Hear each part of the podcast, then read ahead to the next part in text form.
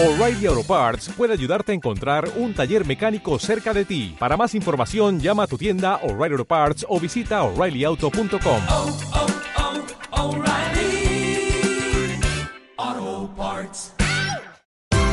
Esto es una producción de Mindalia Televisión y Mindalia Radio, audiovisuales sin ánimo de lucro de mindalia.com, para aportar conocimiento y crear conciencia. Mindalia.com, la primera red social de ayuda altruista a través del pensamiento.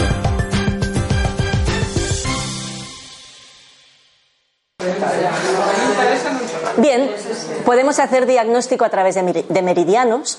Ahora que ya sabemos que los meridianos existen y que no son un cuento chino, podemos, a través de los puntos yin, de puntos de inicio y determinación de meridianos en manos y pies, podemos medir cómo está meridiano de pulmón, de intestino grueso, de estómago, bazo, páncreas, corazón, intestino delgado, vejiga, riñón, circulación, triple calentador, vesícula biliar y hígado. Y yo puedo ver que esta persona está pinchando en meridiano de estómago, bazo, páncreas, es decir, en todo el elemento tierra, está pinchando en vesícula biliar y hígado, es decir, en elemento madera.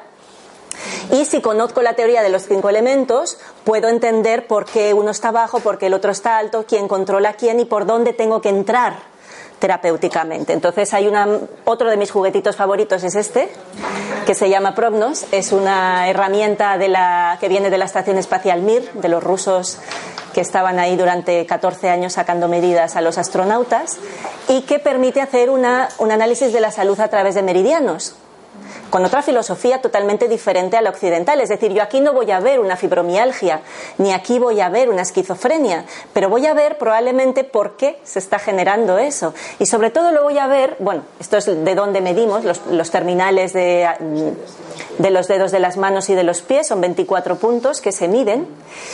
Claro, el gran qué en medicina no es el saber cómo estás, que eso es relativamente sencillo, es el saber por qué. Y cuando llegas a querer saber por qué es como querer encontrar el punto negro. ¿Dónde está el punto negro?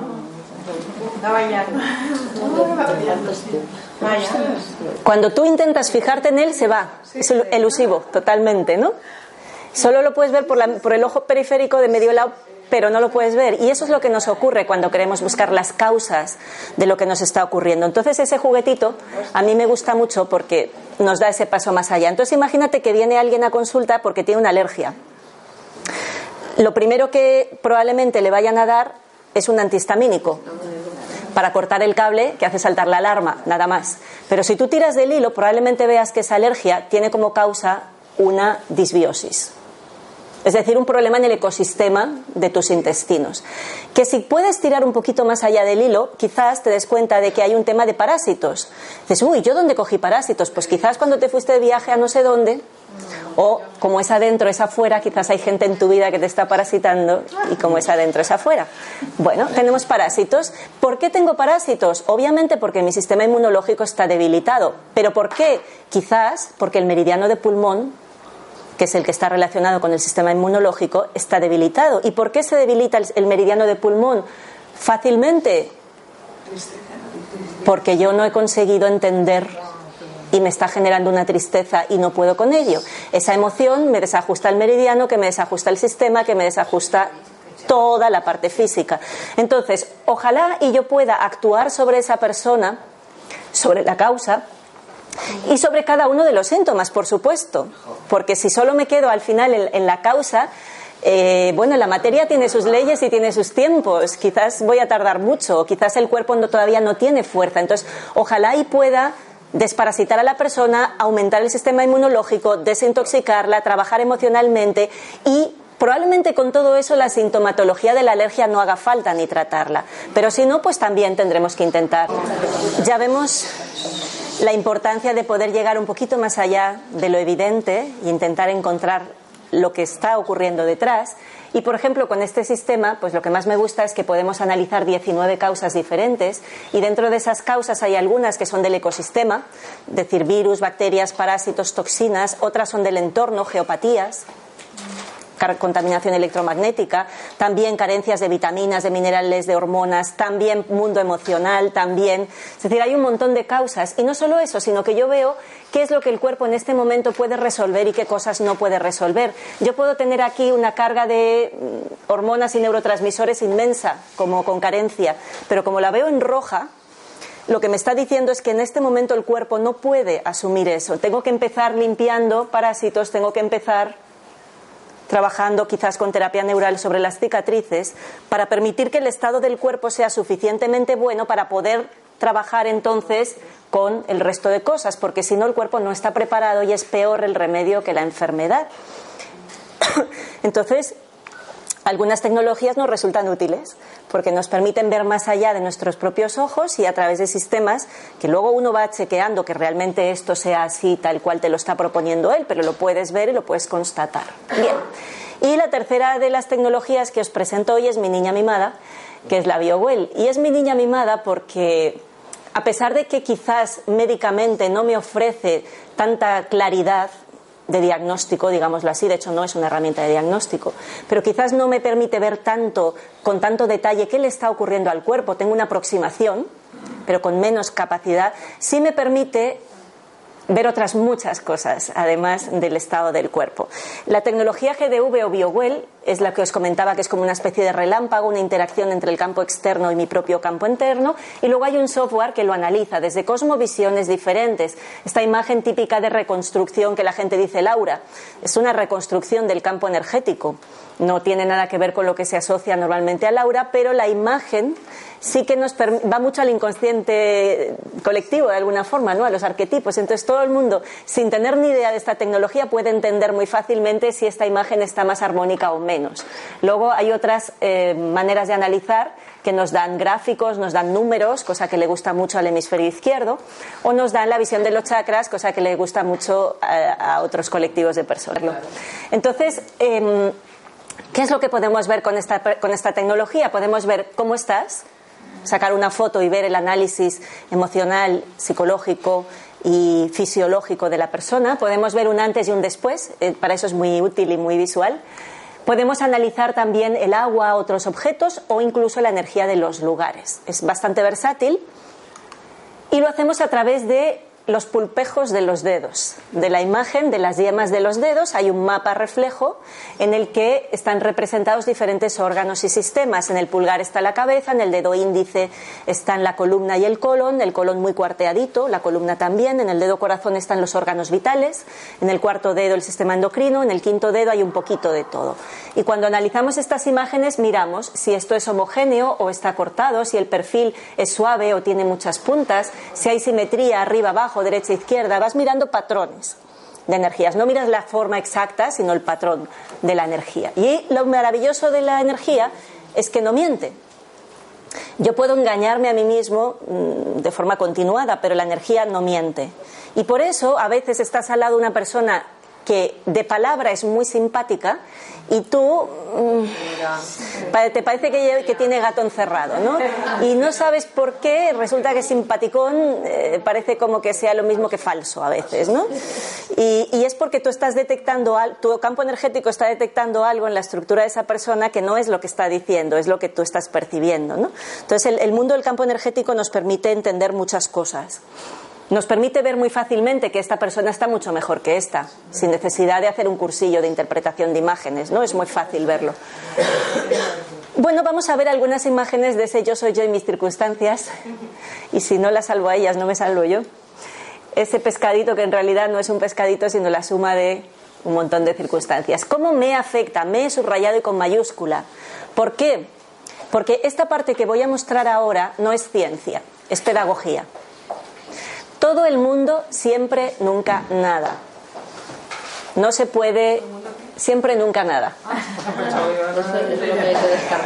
Claro, no, no porque yo os muestre una imagen de qué le pasó a Julio cuando le puse en la estática de la radio, significa que todo el mundo le ocurra eso en todo momento. Por eso digo que esta parte no es científica, sino pedagógica, porque no he seguido el método, no he hecho estudios doble ciego, no he tenido estadística, es simplemente, como hacía Masaru Emoto, intentar que la gente se dé cuenta de que todo eso nos está afectando. Una hora al ordenador, antes y después. Esa soy yo, hace unos cuantos años, porque este software es de los primeritos que tuve. Antes y después, la, la cabeza. No, trabajando al ordenador. Sí, con una horita. Entonces se me pone la cabeza como un bombo y a costa de perder energía o quebrar la energía en otros lugares, ¿no? Pero una pregunta. Sí. ¿Esto que te dicen de hacer paradas de cada hora de cinco minutos funciona? Sí. Sí, claro, siempre y cuando que en esa parada no vayas afuera a fumarte un cigarrillo o no te pegues al teléfono móvil. Claro, porque fíjate el efecto que tiene el estar una hora al ordenador. Es un campo electromagnético interfiriendo con tu campo electromagnético y tu cuerpo se cansa. ¿Cuánto pues cuando te pegas 5 o 6 horas en el trabajo? Bueno, pues cada horita paras. Luego, luego vamos a ver algún truquito para subir eso rápido. Julio, que ahora tiene ya 10 años más que esta foto de aquí. Julio eh, es un, un estudiante que yo tuve, un alumno mío en bachiller, cuando él hacía bachillerato. Ahora es, ahora es médico, psiquiatra. Y es músico además, le encanta la música, federado de baloncesto, bueno, de estos cracks totales, ¿no? Entonces, bueno, él es muy sensible a la música, por supuesto, porque decir, es muy sensible al sonido. Y esta era la imagen de antes, es una imagen no muy brillante, pero bastante típica de una persona joven, 18, 19 años tendría entonces. Y este es el después de cinco minutos de ruido. El ruido que era la estática de la radio, nada más, el a un volumen normal, pero él es muy sensible al sonido, entonces eso le destruye absolutamente su campo energético. Cuando yo trabajo en un laboratorio con ventiladores, cuando trabajo en un entorno que están ahí los martillos neumáticos, etcétera, todo eso me afecta. Igual que a Julio, puede que sí o puede que no, puede que más, puede que menos. Pero a Julio, en ese momento, este ruido le desorganizó todo su campo energético. Y no solo en, en un órgano concreto. Aquí tenéis un gráfico en el antes en rojo y el después en violeta y veis como en diferentes órganos, la cabeza, la mandíbula, la garganta, el colon, el riñón, el hígado, es decir, es algo sistémico, no es algo que solo me va a la cabeza porque me da dolor de cabeza, es algo que le está afectando a órganos internos ese ruido. Vale. Música. Viene Javier, que es un arquitecto adorablemente escéptico. Hacemos un taller, hacemos una prueba y le digo, vamos a sacarte la imagen, bastante bien. Vete fuera y te pongo una canción. La canción era Spillware del grupo Rammstein. No es una canción especialmente ruidosa tampoco, es un tipo de música a mí no me gusta especialmente, pero, pero tampoco es una cosa dramática. Y cuando vuelve a entrar y le saco la imagen antes de analizarla, le digo, ¿te ha gustado la canción? Sí. Vale, analizamos la imagen y vemos esto. ¿A su cuerpo le ha, le ha gustado la canción? No. No la poca capacidad de observación que tenemos de las cosas que nos sientan bien y de las cosas que no nos sientan bien. Hemos perdido esa capacidad de escuchar a nuestro propio cuerpo. Los niños no lo han perdido. Esta es una imagen de una niña que le hice la misma prueba. Esta estaba en el estado inicial. Cuando le pongo esa misma canción, mirar cómo se pone, de loca, directamente, pero ella me dijo, no me ha gustado nada, me ha sentado fatal, déjame que vuelva afuera, que me voy a poner mi canción de capoeira, que me gusta mucho, y ahora volvemos. Y me lo dijo así tal cual. Y cuando volvió de su canción, fijaros el cambio. Así que todavía tenemos mucho que aprender de los niños. El teléfono es tan malo como dicen. Es peor. Es peor. Cuidadito, cuidadito con el 4G. Cuidadito, cuidadito. Cuidadito con los niños, cuidadito con las wifi, cuidadito con los Bluetooth y con los inalámbricos, cuidadito con todas las tecnologías que están utilizando radiaciones. Mucho cuidadito, porque nos estamos cargando la salud de las personas, de nuestros hijos y de nosotros mismos por interacciones. Toda antena emite y recibe. Mi cuerpo es una antena que emite y recibe en la banda de microondas, exactamente la misma banda en las que los teléfonos móviles están trabajando. El 4G está provocando muchos problemas de salud, las antenas de 4G. Y Dios quiera que nunca instalen el 5G que ya está experimental en Londres, porque en las zonas donde lo están poniendo están cayendo como moscas, llenándose los hospitales porque acaba con toda la flora bacteriana, mata todos los todas la, las bacterias beneficiosas del cuerpo. Entonces, mucho cuidadito. No se trata de eliminar las cosas porque no podemos estar aislados del mundo, pero sí tener conciencia de cómo las estamos usando. Desconectar wifi, desconectar teléfonos siempre que podáis, desconectar el modo de, de- de datos. Si no podéis atender los datos, ¿para qué lo tienes encendido? Por la noche nunca un teléfono inalámbrico, nunca un radio reloj despertador digital, nunca un teléfono móvil, nunca nada de todo eso. Ni los, ni los inalámbricos, ¿eh? Los inalámbricos también te fríen. ¿Qué hacemos? ¿Lo desconectamos? Mira, si, si no tienes otro teléfono, yo por ejemplo no tengo teléfono fijo en casa, solo tengo el móvil. Entonces en la noche desconecto la wifi, desconecto el, la parte de datos del teléfono móvil, pero dejo el teléfono como teléfono por si acaso hay una emergencia y alguien me llama. Pero no lo tengo ni al lado de mi cabecera ni cerca de ningún sitio, porque total, si suena el teléfono lo oyes. Igual. Entonces lo pones ahí un poquito más lejos, la señal decae con la distancia bastante rápido y si es necesario que alguien te llame porque hay una emergencia lo vas a oír, pero si no, no te estás friendo. El ordenador, el wifi y el, y el inalámbrico todo en la habitación. Por eso eres una gran candidata a tener algún síndrome de sensibilidad central, fibromialgia, fatiga crónica, piernas inquietas, etcétera, etcétera. Y si no, vete acumulando años de radiaciones. ¿Y Entonces, se puede cambiar de habitación o también en- entras? lo, lo mejor es que lo apagues.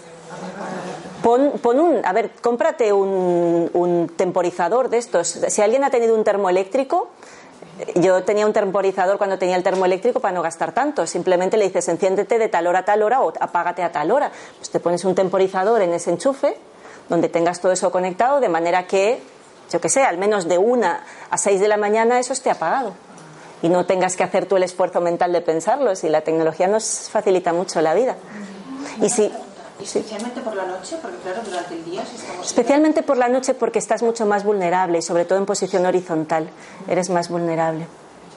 Desde luego por el día también, todo lo que puedas prevenir durante el día mejor, pero especialmente por la noche eres mucho más sensible a las radiaciones. ¿Y a qué afectará todas estas tecnologías que tenemos por casa A tu punto más débil, al órgano más débil que tenemos? a tu punto débil. Ahí es donde va a ir todo, pero la tecnología y la no tecnología, tú siempre vas a pinchar por tu punto más débil. Entonces, no hay alguna cosa que No. podamos poner. la prudencia. Nada más la prudencia. Hasta donde yo sé, no hay, si se puede evitar de alguna manera. Hay pinturas que puedes poner en la pared para aislarte del vecino, pero inhibidores, ¿Y las antenas que están instaladas en, los diferentes edificios, cómo nos afectan? pues mira alrededor de las antenas cuántos pájaros muertos ves, cuántos ratones muertos ves o cuántas hormigas muertas ves y tendrás idea de lo que pasa con eso. Y si en vez de una antena tienes en los sitios donde no se pueden poner antenas y ponen transferencia de rayos láser, quédate con tiempo y probablemente veas algún pájaro que pasa por ahí y hace ¡bum! ¡pah! y cae al suelo. Bien, recolocar el campo energético es fácil y divertido. Es fácil recolocar el campo, igual que es fácil que se descoloque, también es fácil recolocarlo. ¿sí? El simple hecho de moverte un poquito, esos cinco minutos después de cada hora, que te permitan, nada, distraerte un poquito, hacer una broma con el vecino, hacer cualquier cosa, eso te va a recolocar el campo energético. Las personas que nos rodean también nos afectan. Dos personas que no se conocen y no tienen ningún vínculo energético entre ellas, veis que hay un pasillo blanco, por muy cerquita que estén los dos dedos hay un pasillo blanco entre ellas. Mientras que dos personas con un vínculo energético hay un campo común entre ellas, entonces nos afectan mucho también las personas. De hecho lo notamos, ¿no? Cuando viene alguien por atrás y ¡bum! y lo notas. Eh, Masaru Emoto hizo un trabajo precioso de darnos cuenta la conciencia del poder de las palabras. En, uno de los institutos donde estuve yo trabajando, bueno, trabajando, haciendo estas sesiones, pues había un chico que, eso si no puedes contra el enemigo, alíate con él, ¿no? Que estaba ahí sentado en primera fila, pero haciendo mucho revuelo, y entonces dije, venga, voluntario forzoso, para afuera. ¿Qué quieres hacer? Normalmente te dicen escuchar una canción, bailar un poquito, dar una vuelta al cole corriendo, más de una vez me ha pasado. Y este decía, quiero que fulanito, el que estaba a su lado, me insulte. O bueno, ya, ya te da la idea de qué tipo de persona era y cuál era su intención, ¿no? Bueno, pues vete fuera y que te insulte. Y entonces salen afuera y empiezas a escuchar un insulto y una carcajada. Un insulto y una carcajada. Es decir, no había ninguna intención de insultar, ¿no? Entonces viene la persona, viene este niño Daniel y le pongo otra vez los deditos en la máquina y, le- y entonces le digo, y ahora vete afuera y que te digan cosas bonitas, para compensar.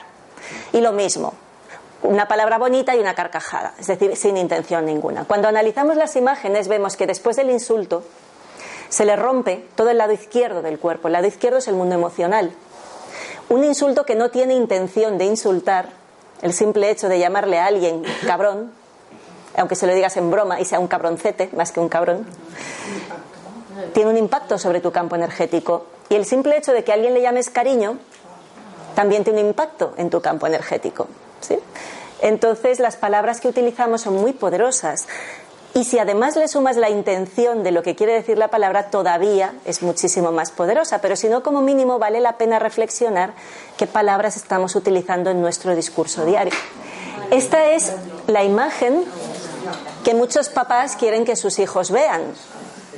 Mira, hijo, mira lo que te pasa cuando juegas tanto a la Play. En este caso eran 10 minutos. Claro. Sí, lo tenéis ahí abajo. Juan, después de 10 minutos de la PlayStation. Bueno, eso ocurre. ¿A todo el mundo siempre? No. Yo he conocido niños que muy desestructurados familiarmente, con muchos problemas emocionales, que después de una partidita de la Play están mejor. Porque al menos en ese momento se han distraído y se han podido. Quiero decir, vuelvo a lo mismo. Todo el mundo siempre, nunca nada. Pero esto también ocurre. Cuando alguien fuma, por ejemplo, fijaros la diferencia entre antes y después de fumar. A eso se le llama una adicción. Yo necesito esa sustancia para estar bien, pero pago un precio por esa sustancia. Y si lo que fumo no es tabaco, sino que es hachís, entonces me pasa esto.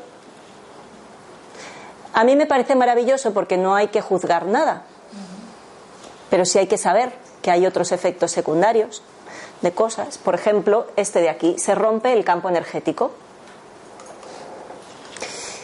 Y este también me preocupa un poquito en este momento, porque está habiendo una gran tendencia a un uso o una aplicación de la ayahuasca. La ayahuasca es una planta sagrada, digámoslo así, de una tradición concreta que produce una serie de cambios en el cerebro y que permite accesos quizás a zonas de tu vehículo mental que habitualmente no tienes acceso a ello. Pero mi experiencia es que también ocurre esto. Entonces, yo no digo ni que se tenga que utilizar ni que no se tenga que utilizar, pero sí digo que hay que saber que tiene otros efectos que desde la bioquímica no estamos valorando, que son efectos energéticos. Y si yo a una persona la dejo con el campo totalmente roto, la estoy dejando totalmente vulnerable. Entonces, hay que saberlo. Yo me encontré un día un chiquito que vino a consulta y le saco el campo energético bastante parecido a esto, a esta parte de aquí, bastante roto todo él y vamos hablando, hábitos de vida, tal, enfermedades, nada. No me cuadra nada, no me cuadra nada lo que me estás diciendo y lo que estoy escuchando de una persona coherente, consciente, que se cuida, que tal, muy joven, que disfruta. No me cuadra nada con el campo que estoy viendo, que es de una persona con mucho desafío, ¿no? con, con mucha dificultad. Total que pasó la hora de la consulta y yo no había conseguido entender qué le pasaba a ese ser humano, ¿no? Y claro, a veces te pasa que él al último de la mañana yo tenía que irme a comer porque a la tarde tenía que continuar y, y en este momento necesito comer entre una cosa y la otra. Entonces eh, hice una cosa que no sé si es muy terapéutica o no, pero le dije, tengo que irme a comer, vente conmigo y seguimos charlando. Y entonces nos fuimos al restaurante de la esquina ahí a comer y en esa conversación me empieza a contar, es que Hace dos veranos me fui a Perú y estuve durante un tiempo haciendo ceremonias de ayahuasca. Y entonces en mi mente hizo todo crack, crack, crack, crack, crack, crack, crack, y ya entendí por qué estaba viendo lo que estaba viendo. Porque es el efecto secundario no deseado y no contemplado muchas veces de algo quizás no suficientemente bien hecho. No lo sé porque presuntamente cuando tú estás en un ceremonial de esos, el taita o la persona que está cuidando de ti se supone que después te cierra adecuadamente.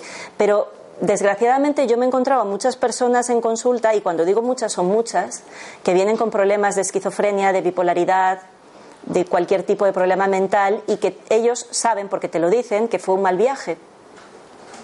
De coca, de porro y muchos de ayahuasca. Entonces, como yo lo he visto, lo cuento por si a alguien le sirve. Eh, esta es una imagen del- de un dedo, estas son unas imágenes dinámicas, que no tengo el vídeo porque lo perdí en algún ordenador, de un señor, porque aquel mismo señor que dijo, sácale a mi hijo para que vea que la PlayStation es mala, el hijo le dijo, ahora sácale a mi, a mi papá tomándose su...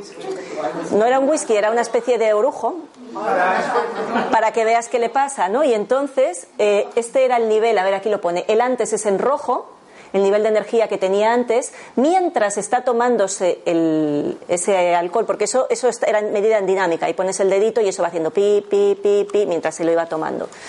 Baja y después recupera un poquito el nivel, pero no llega al nivel inicial. Entonces, quizás este es el que muchas personas también podrían ver como otra información diferente. Y esta es la que yo quiero que todo el mundo vea. Ya no solo los papás y sus hijos, sino los hijos y los papases, pero sobre todo los papases y las mamases. Viene un niño a consulta con su padre y dice, sacamos esta imagen, uy, fíjate, mi hijo tan pequeño ya y con esta cola aquí detrás y esto roto, ¿qué le pasa a mi hijo? Qué mal.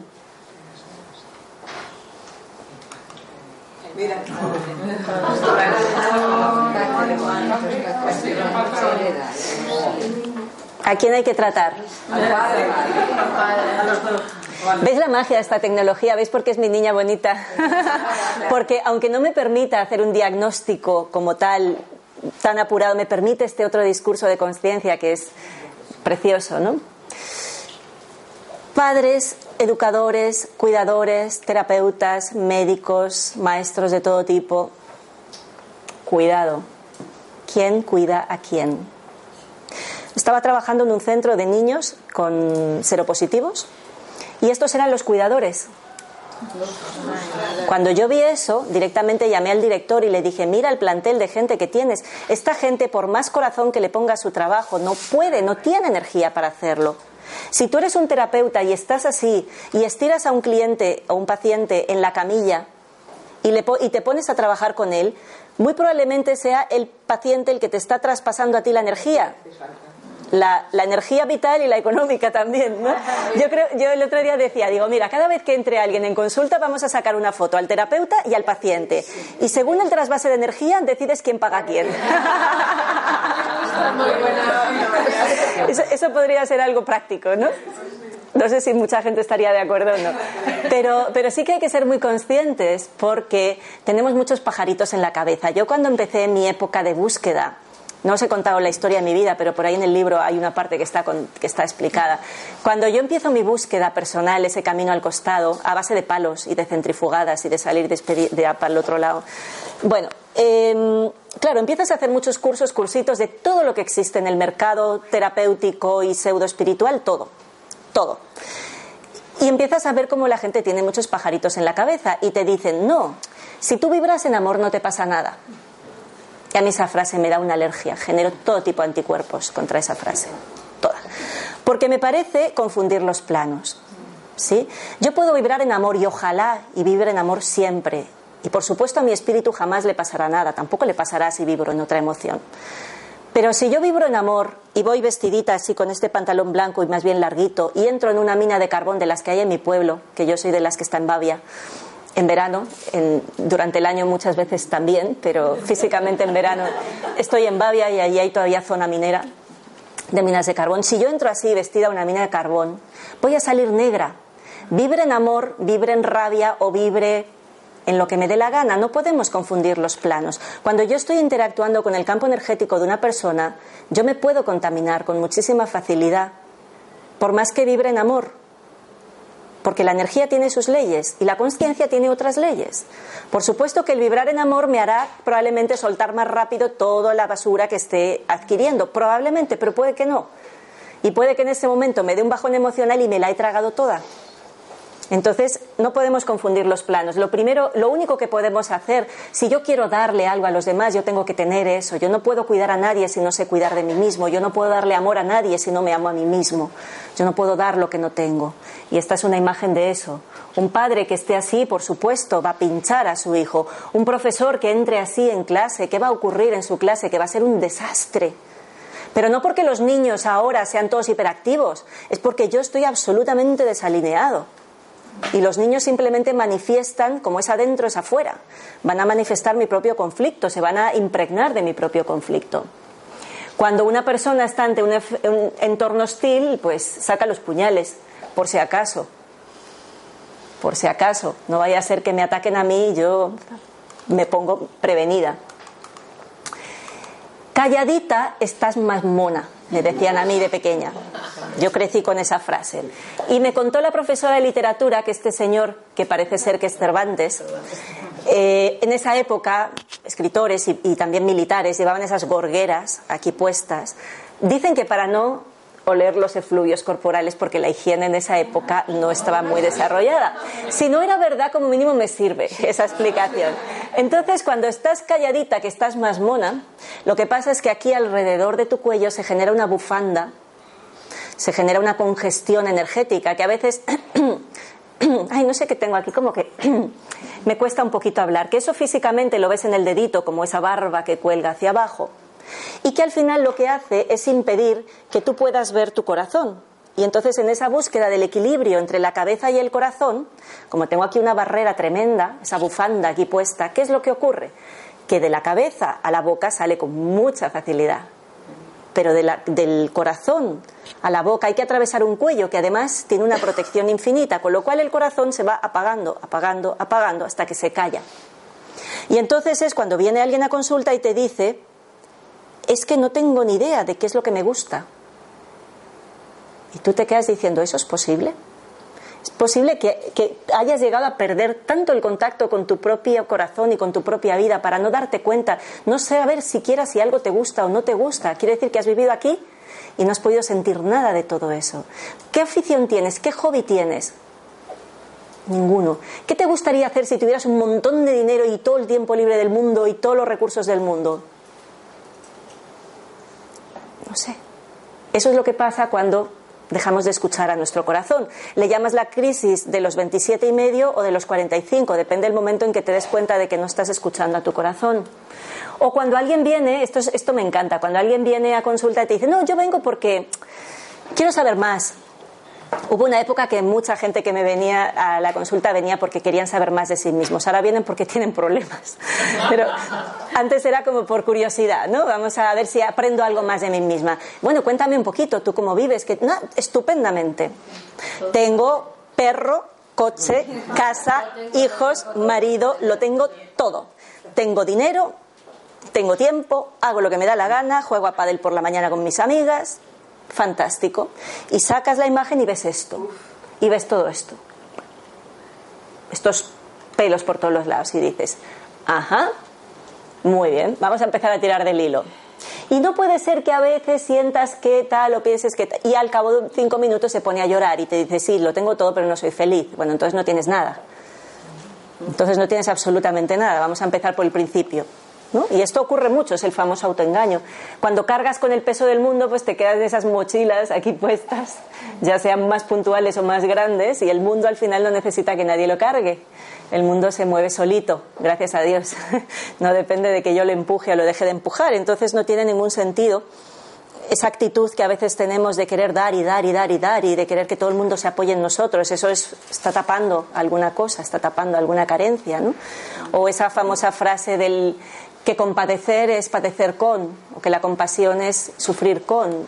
Eso no tiene mucho sentido, porque si tú estás sufriendo, hay una unidad de dolor en el mundo. Si ahora resulta que mi actitud es sufrir contigo, hay dos unidades de dolor en el mundo. Entonces, ¿qué, qué te estoy ayudando a ti ni a nadie? Nada, absolutamente. La única actitud razonable es decir, yo me mantengo en paz, suficientemente centrada, amorosa y armónica para que mi presencia te haga a ti estar un poquito más en paz, amorosa y armónica. Lo otro no tiene absolutamente ningún sentido. Bueno. Y estos son casos también curiosos que, que, bueno, son llamativos. Esto ocurre muy poquitas veces, es absolutamente anecdótico, pero también fue gracioso. Viene esta persona con este, esta, esta cosa aquí, en todos los dedos. Cuando te sale en todos los dedos de la mano, pues entiendes que no es de ese órgano concreto, sino que es algo un patrón energético. Y claro, yo vi esto y ahí juegas con el tema simbólico y con la parte intuitiva, ¿no? Y yo dije, fíjate, es que esto es como un cuerno. ¿No? Y resultó que esa persona lo que le pasaba era que tenía mucho miedo, tenía la sensación de que su marido le estaba poniendo los cuernos, pero no se atrevía a expresarlo porque su sistema de creencias no le permitía poner en duda la honestidad de su marido. ¿no? Entonces, de alguna manera, su campo energético en ese momento estaba gritando eso. ¿no? Esta sí que es más habitual que veas que a una persona le falta un trozo en todos los dedos y piensas que es la lente que está sucia y la limpias y vuelves a sacar, ¿no? Y esto en este caso, claro, tú miras cuál es el dedo que más claramente le falta y en ese caso era la parte del corazón y entonces la pregunta es obvia, ¿quién se ha llevado tu corazón? Y entonces te cuenta la historia de que ha roto con su pareja y siente que le han arrancado el corazón y el campo energético está reflejando esa verdad interna de uno. Perdona, ¿el pulgar no tienes? ¿No lo miras el pulgar? Sí, miro todos los dedos. Ah, porque no me cabían todos. No, por no. Sí, para no saturar la imagen. Y esta imagen de aquí, por ejemplo, yo, yo digo que podía haber sido yo el primer día que entré a dar clases en, en la ESO. Entré, mi primer curso fue cuarto de ESO, un grupo de 42 alumnos en Ciudad Bella, en el Carreampla concretamente, que ya no existe ese cole pero estaba ahí. Y entonces yo entré sustituyendo a un profesor que le habían partido la nariz en clase. Y yo entraba sin experiencia ninguna porque estaba, era ingeniera, pero no era profe. No había hecho ningún CAP ni ninguna adaptación pedagógica ni nada. Siempre me había gustado trabajar con adolescentes, pero no tenía la capacitación, digamos, pedagógica oficial. Y entonces entro en clase, por supuesto, con unos tacones así, por supuesto, con una maleta bien seria, con cara de policía, y te quedas ahí, claro. Llego a clase y me encuentro a una de las chicas bailando encima de la mesa, ¿no? ¿Y qué, qué, haces? ¿Qué haces? Pues pegar un grito, porque ¿qué vas a hacer? ¿Qué vas a hacer cuando tú estás así? Que es que aquí detrás no hay nada. Y aquí detrás, ¿qué es lo que hay? Mi apoyo. Aquí detrás está la seguridad en mí misma. Aquí detrás está el pasado que me permite tener una sabiduría, un aprendizaje. Eso es lo que está en la espalda, lo que dejo atrás. Si yo atrás siento que no hay nada, quiere decir que me estoy sintiendo totalmente insegura, totalmente vulnerable. Pero delante, que nadie se dé cuenta, porque si no estoy muerto. Entonces yo de, de entrada entro con toda la caballería armada porque siento que atrás no tengo ningún apoyo. A medida que pasan los años y yo voy entendiendo que esa persona que tengo delante no es mi enemigo, sino que es mi compañero de camino y es mi espejo y yo soy su espejo y empezamos a entender de qué va eso de educar a las personas, claro, aprendes que no hace falta echar toda la caballería por delante. Tu espalda se va rellenando y llega un día que entras en clase sonriendo, abres la puerta, buenos días, y en ese momento todo el mundo se organiza, se va sentando, se va callando y para cuando tú has llegado a la mesa y coges la tiza, está todo el mundo callado y dices, ¿qué ha pasado aquí? Como me decía un, compañero, dices que a ti siempre te tocan las tutorías fáciles. Digo, sí, tengo mucha suerte. Soy infinitamente afortunada. Siempre me tocan los mejores alumnos del mundo. Pero es verdad que cada año cuando yo empezaba una clase les decía a los alumnos, y era verdad que lo hacía, a los que eran nuevos, o sea, a los que venían de un curso que yo no había dado el curso anterior. Para mí es la primera vez que te veo, yo no tengo referencias tuyas porque no quiero, nunca recibo expedientes antiguos de alumnos. O sea que tú puedes ser lo que quieras porque no tienes historia. Por tanto, construyete a partir de hoy y sé lo que quieras ser porque no tienes historia. Imagínate la liberación que es eso, ¿no? Que un día te dijeran que no tienes historia y que puedes ser exactamente lo que quieras ser. Eso es maravilloso. Y hay personas que quieren desaparecer y, y, parece como que, es que, si pudieran desaparecerían, y lo ves en el campo energético, que casi no tienen nada de campo energético, ¿no? Y esta también me encanta, esta me encanta porque es lo más clásico que nos pasa. Viene un, una persona a consulta, un chico adorable, por cierto, y sacamos la imagen de las bolas, como él dice, y entonces me empieza a preguntar, oye, ¿y esta bola? ¿Y esta bola qué hace ahí? No esa bola es el tercer chakra, el plexo solar, rige esta cosa, tal cual. Pero ¿por qué la tengo tan mal? ¿Por qué la tengo tan desviada? Y yo le pongo la cara así como diciendo, no se ha dado cuenta de dónde está esta. y le digo, vamos a ver, Piltrafilla, ¿tú has visto esta? Y te dice, uy, no, no la he visto. Y digo, ya, eso es exactamente lo que te está diciendo esta imagen, que esta parte de aquí no le estás haciendo ningún caso en tu vida. No, déjame que yo te explico. Te puedo explicar perfectamente por qué esto está aquí. Digo, ah, sí, cuéntame. Porque resulta que tengo esta situación familiar y mi mujer tal cosa y yo tal otra, pero ya he decidido que todo está bien. He decidido fluir con la vida, he decidido no pelear más, he decidido estar en paz con esa situación, así que ahora ya no me preocupa. Ajá. El autoengaño. Tardó 10 segundos en darse cuenta de que todo el discurso mental que se había organizado no se lo cree. Esa es la magia de la iluminación, porque al final eso es un instante de iluminación, es como cuando te cuentan un chiste y lo entiendes, ¿no? No es la explicación, si te lo explican el chiste no tiene gracia. La gracia es cuando lo comprendes de repente, ¿no? Entonces esas- esos instantes de iluminación que tiene la vida, pues esto es lo mismo. Cuando nos enfadamos, pinchamos como los peces globo. Entonces, aunque fuera solo por solidaridad, no deberíamos enfadarnos mucho, porque eso no nos beneficia ni a nosotros ni al entorno. Es muy poco ecológico. Cuando estamos tristes, también nos descuajaringamos del todo. Este niñito, bueno, esta foto no es la del niño normal, pero este era un niño, o sea, no la del niño que hizo la prueba. Este era un niño que le saqué esta imagen, hombre, estaba bastante bien. Bueno, ponte esta canción, a ver, ¿qué canción quieres escuchar?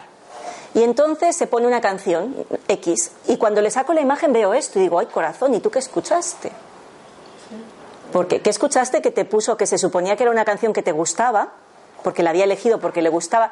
Es una bachata en la que la mamá se queda con el hijo sola y se tiene que prostituir para darle de comer al hijo. Y yo digo, por favor, que un niño de 8 o 10 años elija esa canción como su favorita, caray, lo que te está contando también de la propia vida de esa persona, ¿no?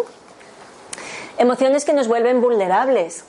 En este caso, esta emoción, esto es muy gracioso, era un chico, sabía que viene y me dice, Anita, ponme hoy la máquina que hoy la reviento.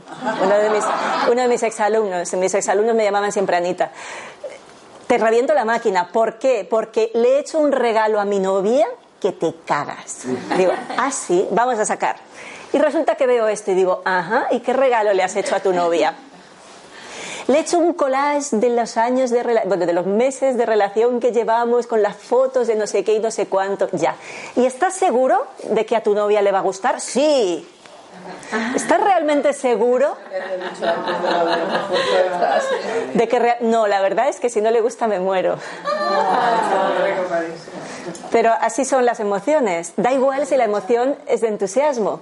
Muchas veces antes de, antes de poner esta pregunto, ¿qué emoción crees que es esta? Y normalmente la gente te dice el miedo, la rabia, el no sé qué, el no sé cuántos. No, esto es puro entusiasmo. Esto es puro entusiasmo. Entonces, ¿cuál es la pregunta? Evidente, las emociones son malas, porque mira lo que me produce el entusiasmo extremo. ¿Te desequilibra exactamente igual o peor que la tristeza, que el enfado? Que... Las buenas, las malas. Ah, existen emociones buenas y emociones malas. Bueno, digamos negativas.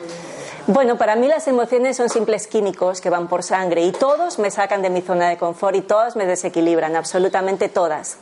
Pero es lo que me permite aprender y sobre todo es lo que me hace humano, es lo que me hace sentirme vivo. Entonces lo importante es que esas emociones no manejen tu vida, pero cuando tú estás extra- extraordinariamente entusiasmado te estás desorganizando, pero no importa porque luego te puedes reorganizar igual, ¿no? Lo importante es que no dejes que esa emoción maneje tu vida, porque eso es un químico que va por sangre y no se puede ser altamente emocional si no eres altamente mental también. Entonces la mejor manera de aprender a controlar tus emociones es aprender a controlar tu mente, porque tu mente es la que con sus sinapsis está produciendo que se segreguen esos químicos. Entonces, si quieres que las emociones no te destruyan tu vida, aprende a meditar. Aprende a enfocar tu mente, aprende a elegir conscientemente qué pensamientos eliges para tu vida y aprende a que los otros los puedas desterrar lo más fácil posible. Porque al final, como le pasó a Gerard, ahí en el coche, veis que estamos dentro de un coche sacando las mediciones, cualquier sitio valía. Gerard viene y me dice, está así, mira lo que me ha hecho mi novia. Y empieza a contarme que su novia, que es otra pelandurusca como la de Jaimito, ta ta ta ta ta ta ta ta ta. Y después de media hora de que me caliente la cabeza con lo que le ha hecho su novia, porque sabéis que cuando entras en bucle el de al lado acaba mareado totalmente, ¿no? Tú, tú le das vueltas y el que se marea es el de al lado. Entonces, cuando terminó de hacer esa, explicación de todas las cosas que le estaba haciendo su amiguita, le digo, bueno, ahora mira lo que tú te haces a ti mismo cuando te obsesionas, cuando te preocupas, cuando no puedes salir de tu propio bucle de pensamiento. Entonces, como yo no puedo cambiar lo que hace el resto de la gente, lo que sí puedo cambiar es yo qué hago con mi propia vida. Y el día que entiendo esto, me doy cuenta de que si tengo que invertir tiempo, esfuerzo, dinero y todo lo que haga falta en la vida es en una sola cosa, la prioritaria, aprender a utilizar mi mente adecuadamente, porque es el vehículo más poderoso que tengo. Y o aprendo a manejarlo o acabaré siendo la persona más infeliz del mundo. Entonces, como en esta vida de lo que se trata es de ser felices, pues el empuje lo tenemos que poner, a mi modo de ver, especialmente en aprender a trabajar con la propia mente. Una. Sí. En esto que estás comentando de aprender a manejar la mente, Sí. ¿no sería un poco también un autoengaño? Porque claro, yo puedo aprender a manejar mis pensamientos y mi mente, pero si yo soy este chico y la, mi novia pelandrusca me ha dicho no sé qué, la emoción la tengo. Claro. Yo puedo aprender a manejar mi mente, pero me estaré engañando. Porque Pero es que la mente es un vehículo complejo que no solo tiene ese parloteo. El parloteo no es la única expresión de la mente, de hecho es la parte más densa de tu mente. La parte más densa podríamos decir que es el subconsciente, pero luego viene ese parloteo incesante, incontrolado, involuntario, que es la reactividad de tu cuerpo. Porque al final eso es el automático, es el piloto automático. Cuando la mente se pone a parlotear es porque está reaccionando en piloto automático a los estímulos de fuera o de dentro. Simplemente, pero hay muchas más cosas en la mente. Detrás de esa un poquito más sutil que esa mente está la mente analítica, la que te permite entender, que ahí también te puedes autoengañar. Pero luego viene la mente sintética, la que te permite entrelazar las imágenes y hacer síntesis. Ahí ya no es tan fácil autoengañarte, pero luego viene toda la parte intuitiva, todos los fenómenos psi y toda la conciencia. Y eso es la parte más sutil de tu mente. Entonces se trata de trabajar desde aquí para manejar lo otro. Por supuesto que te puedes autoengañar muy fácilmente, por eso digo meditación, y meditación no es psicoanálisis. Meditación es decir, yo paro el parloteo constante de la mente y me quedo en ese punto en el que no sé muy bien cómo hacerlo, porque no sé muy bien cómo hacerlo más que a base de horas y horas y horas de intentarlo, en el que puede llegar otro tipo de información a mí, que entonces ya no es un parloteo, ya es un pensamiento o una información más original. ¿Será mía? Seguro que no, porque el cerebro es un pura- una pura antena, pero como mínimo vendrá de una emisora un poquito mejor que la emisora que tengo en este momento sintonizada. Lo que pasa es que, como muy bien dicen los chinos, cambia- cava el pozo antes de tener sed. Porque no te queda otra. Si tú quieres empezar a solucionar, si el pobre Gerard que está ese sábado en la noche contándome todas esas batallas, le digo, ahora vamos a aprender a meditar, me mandará al cuerno. Yo le tengo que enseñar a meditar cuando no tiene problema.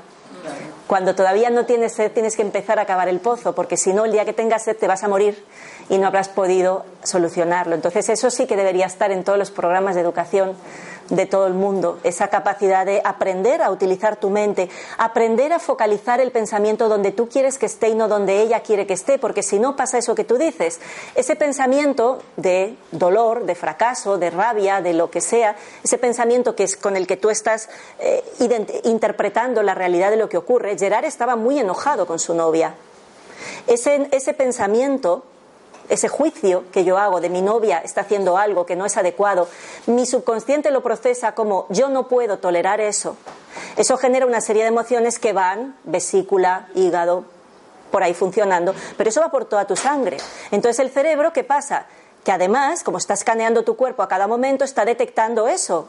Y como está detectando eso, vuelve a responder a eso y entras en la pescadilla que se muerde la cola, en la que tu emoción alimenta al cerebro, que a su vez realimenta la emoción, que a su vez realimenta el cerebro, hasta que tú dices, basta.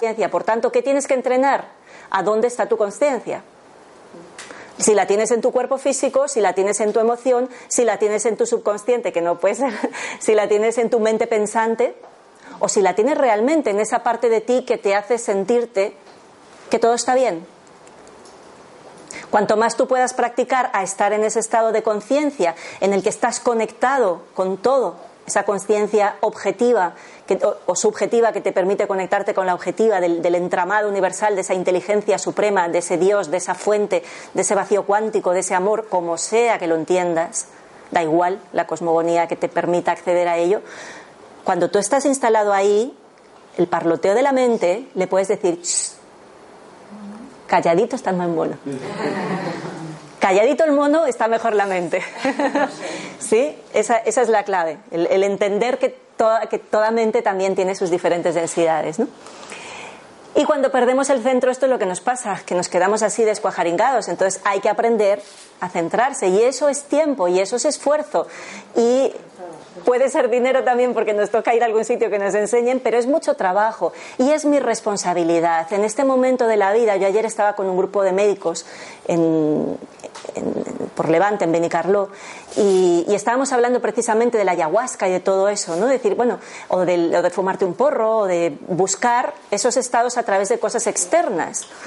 Ya, pero es que eso es cultura del narcotráfico, o sea, eso es cultura de lo quiero todo, lo quiero ahora, no me importa pagar lo que haga falta porque quiero eso, y lo quiero ya, y lo quiero sin esfuerzo. Sí, pero no sé, yo creo que la vida no funciona mucho así, ¿no? Es como cuando la gente te dice, eh, a través de la mm, física cuántica, yo resuelvo los problemas así. Caray, qué envidia me das. Qué envidia me das. Con la medicina cuántica podemos deshacer. Hay gente que te dice cosas así. Yo no digo que no sea verdad, ¿eh?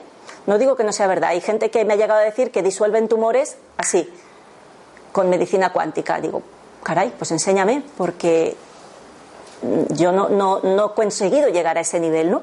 Pero lo que sí entiendo es que cada plano tiene su ley. Y que por mucho que yo estudie física cuántica y por mucho que yo practique medicina energética y por mucho que intentemos desde la información modificar la materia, eh, de la, desde la información modificar la energía para que estructure la materia, el embarazo de mis hijos duró nueve meses.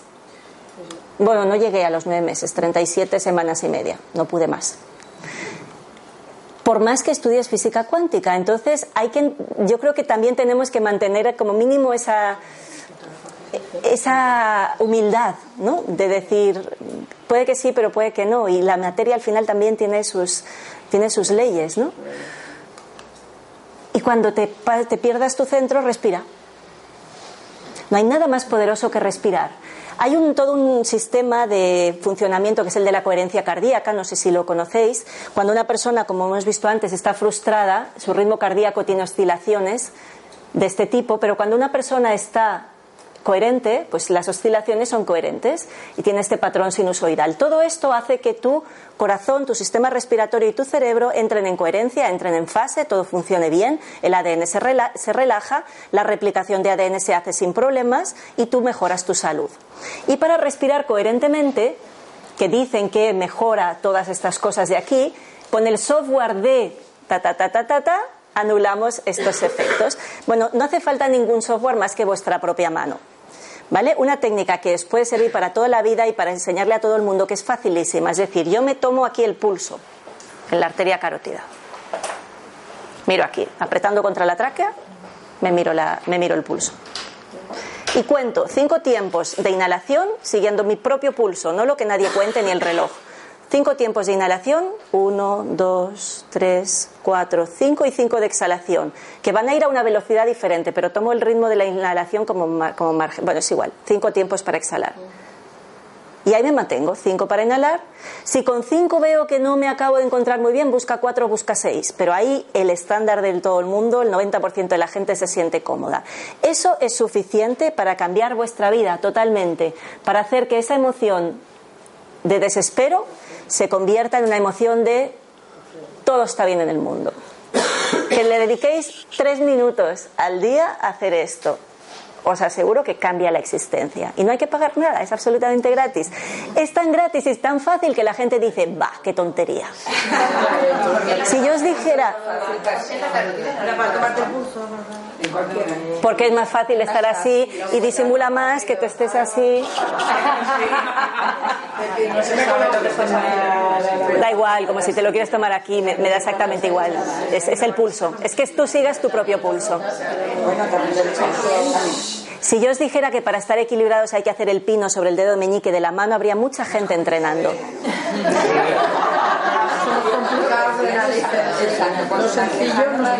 Bueno, vamos a, voy a ir acelerando un poco porque yo no tengo límite tampoco. Como el campo no quiero terminar en ningún sitio, yo tampoco termino. La primera clave y, la más importante es siempre observar. ¿Qué veis aquí? Un ojo. Un edificio reflejado en un ojo. Depende de qué tan profundo mire y observe. Si solo miro o además estoy observando. Yo no lo veo porque se tengo aquí. Ahí, ¿Ves el edificio? Con la curvatura de ojo de pez. Ahí, bueno, eso es lo más importante, observarnos, ser capaces de, desde la neutralidad, decir cómo me estoy sintiendo, cómo este, cada vez que alguien te llama o te manda un WhatsApp o te dice algo, cómo tú estás respondiendo, en qué parte de tu cuerpo respondes y qué significa eso Haz aquello que te haga feliz, porque cuando tú estás anclado en tu pasión, todo en tu vida funciona. Cambia totalmente tu estructura energética y aunque estuvieras triste en cuanto empiezas a hacer eso que tú amas y que no dependa de nadie más, por favor, porque si no volvemos a estar vendidos, todo en tu vida va a empezar a funcionar mejor. Si tienes dudas de si el ambiente en el que vives está sucio o no, puedes hacer la prueba del vaso de sal, de agua con sal. Pones un vaso, un poquito de agua, sal suficiente para que no se llegue a disolver del todo, un dedo de sal, y lo dejas en un lugar, en la mesilla de noche. Y dejas pasar un día, dos días y una semana y ves qué pasa. Si el lugar está limpio, verás que la, la, evaporación del agua simplemente. Pero si el lugar energéticamente está sucio, se forman costras en la pared, trepa, no me preguntéis por qué, porque no tengo ni la más remota idea de por qué pasa, pero pasa. Si hay una geopatía en casa, pasa. Si hay una contaminación, pasa. Y si hay un parásito astral, también pasa. El poder de la imaginación, la mente no distingue si es verdad o es mentira. La mente simplemente crea un holograma, pero ¿cuántas veces ha pasado que algo que has soñado no sabes si lo has soñado o es de verdad? Entonces, trabajar con esa característica de poder entrar en un estado alfa y crear a partir de ahí tu propia realidad, pues es una cosa que siempre funciona. Y al final, la intención, la conciencia es lo que modifica la materia. Entonces, estos son unos experimentos que yo he hecho durante mucho tiempo también, de coger una muestra de agua en un portaobjetos, una gotita de agua, lo cubres con un cubreobjetos, sacas las imágenes y obtienes una cantidad de energía y luego a ese agua le proyectas una intención y obtienes otra cantidad de energía totalmente diferente porque el agua, por supuesto, es sensible a la información que le estamos enviando. Em, estas son unas imágenes de Korotkov en las que se ven una persona que muere por muerte senil. Estas son las horas, 400, e, este es el nivel de energía, 400, y estas son las horas después de la muerte. Entonces, en las primeras 12, 18 horas después de la muerte hay ahí algunos movimientos energéticos, luego se estabiliza. Esta es una persona que muere por accidente, parte de un nivel de energía de 1200. En las siguientes horas ese nivel cae bastante, 36 horas, todavía hay algún repunte, 48 horas, aquí ya se estabiliza. Y una persona que muere por suicidio. Estos son 1200 y pasan 24 horas y pasan 48 horas y pasan 72 horas. Curioso, ¿no? Así que estamos siempre escribiendo nuestra propia realidad. Estamos, que nadie nos diga que todo está escrito, que nadie nos diga que nos vamos a enfermar porque eres mujer de 40 años y estás y una de cada tres van a tener o una de cada 25 van a tener un cáncer de mama. Que nadie te diga que porque nada está escrito. Somos nosotros los que con nuestra conciencia, con nuestra manera de vivir, estamos continuamente construyendo nuestra propia realidad. Y todo, absolutamente todo, lo que emitimos llega. Cuando mi abuelita me enseñó a bendecir la mesa y durante una época de mi vida yo dije, vaya tontería, pues luego viene Korotkov y me muestra cómo este individuo A le está enviando un pensamiento amoroso a este individuo B que le está llegando ese pensamiento amoroso instantáneamente cuando hay 8.000 kilómetros de diferencia entre ellos. Entonces, cada vez que tú piensas en alguien, eso llega. Si estás enojado, le llega. Y si estás amoroso, le llega. Y si estás preocupado, le llega. Y si es un enfermo y estás súper preocupado, le llega la preocupación. No le ayuda a nada. Cuando te dicen reza por mí, claro. en mí. Reza por mí, no, reza, pero reza desde el, desde el amor. Reza desde el amor.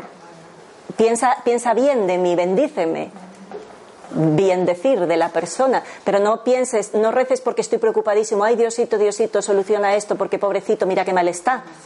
Porque lo que le estás enviando es mira qué mal está y sigue estando mal.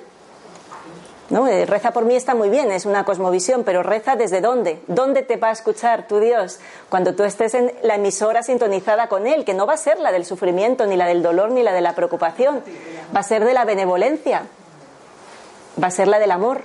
Si tú estás en esa vibración, tu, oración es escuchada. Y si no, probablemente le llegue simplemente tu preocupación a la otra persona. Estaba repetida. Así que hasta ahí. Y he terminado casi, casi puntual, casi, que eso es todo un logro. Todo un logro.